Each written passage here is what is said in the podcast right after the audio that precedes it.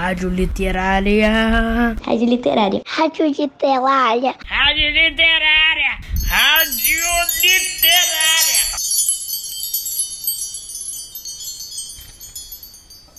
Olá, alunos e alunas dos segundos e terceiros anos do Maitá. Bem-vindos ao programa Hora da Literatura.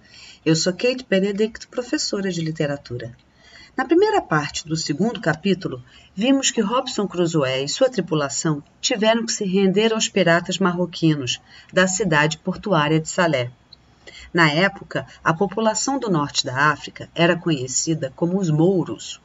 A palavra mouro vem do latim mauro e quer dizer escuro, moreno eram árabes, pessoas originárias da Arábia, e berberes, pessoas nativas do norte da África. Eles eram adeptos da religião chamada islamismo, sendo, portanto, muçulmanos. Durante 700 anos, os mouros invadiram e dominaram a Espanha e Portugal. Em 1609, muçulmanos que ainda permaneciam na Espanha foram definitivamente expulsos. Mas vamos voltar para a nossa história, que está se passando próximo à capital do Marrocos, no porto de Salé, também conhecida como Antro de Piratas.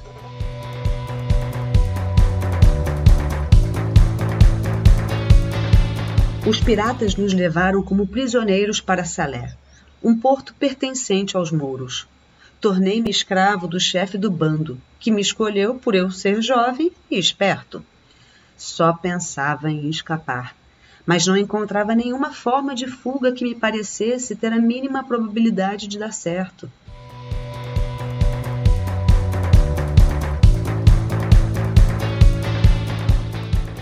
Cerca de dois anos depois, ocorreu um fato estranho. Permanecendo em terra mais tempo que de costume, meu amo frequentemente usava a pinaça do navio para pescar em alto mar e sempre me levava, pois eu era um excelente pescador. Vocês sabiam que a pinaça é um pequeno barco onde eram transportados os ocupantes de um navio para a terra firme e vice-versa? Um dia, ele resolveu sair nesse barco com dois ou três mouros de certa distinção. Assim, mandou colocar na pinaça uma quantidade de provisões maior que habitual, também me ordenou que carregasse três armas com pólvoras e balas, explicando que pretendiam, além de pescar, caçar algumas aves. Quando estava tudo pronto, meu amo me informou que os convidados haviam desistido do passeio. Incumbiu-me de sair com um mouro e pegar alguns peixes, pois seus amigos iam cear na cidade.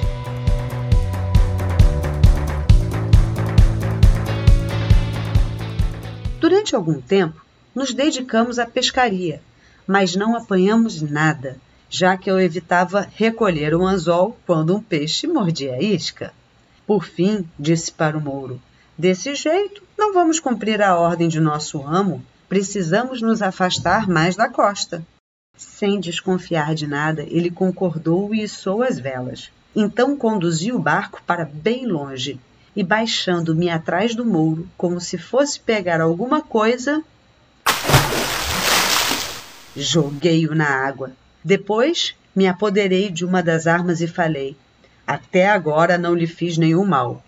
Porém, se você se aproximar do barco, dou-lhe um tiro na cabeça. Estou decidido a recuperar a liberdade. Assim, ele nadou para a praia e não duvido que a alcançou com facilidade, pois era um nadador exímio.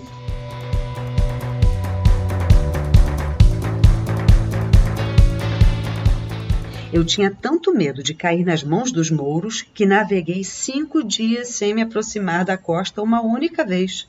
Quando finalmente me considerei fora de perigo, avistei um navio português. Os tripulantes também me viram, pois reduziram as velas e, quando me aproximei, gentilmente me convidaram a subir a bordo. Foi uma alegria indizível para mim, como se pode avaliar. Fizemos uma ótima viagem ao Brasil e chegamos à Baía de Todos os Santos, ao fim de aproximadamente 22 dias.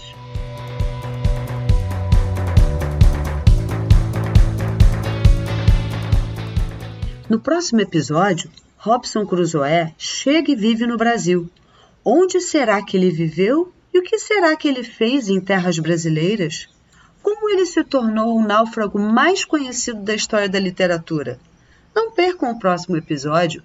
E eu quero aproveitar para deixar um abraço apertado para todas as crianças dos segundos e terceiros anos e pedir que, lá no mural das turmas ou no Padlet, vocês troquem mensagens comigo. Eu já estou trocando mensagens com algumas crianças, mas gostaria de saber mais de vocês, queridos ouvintes. Escrevam para mim e sintonizem na nossa rádio literária no programa A Hora da Literatura.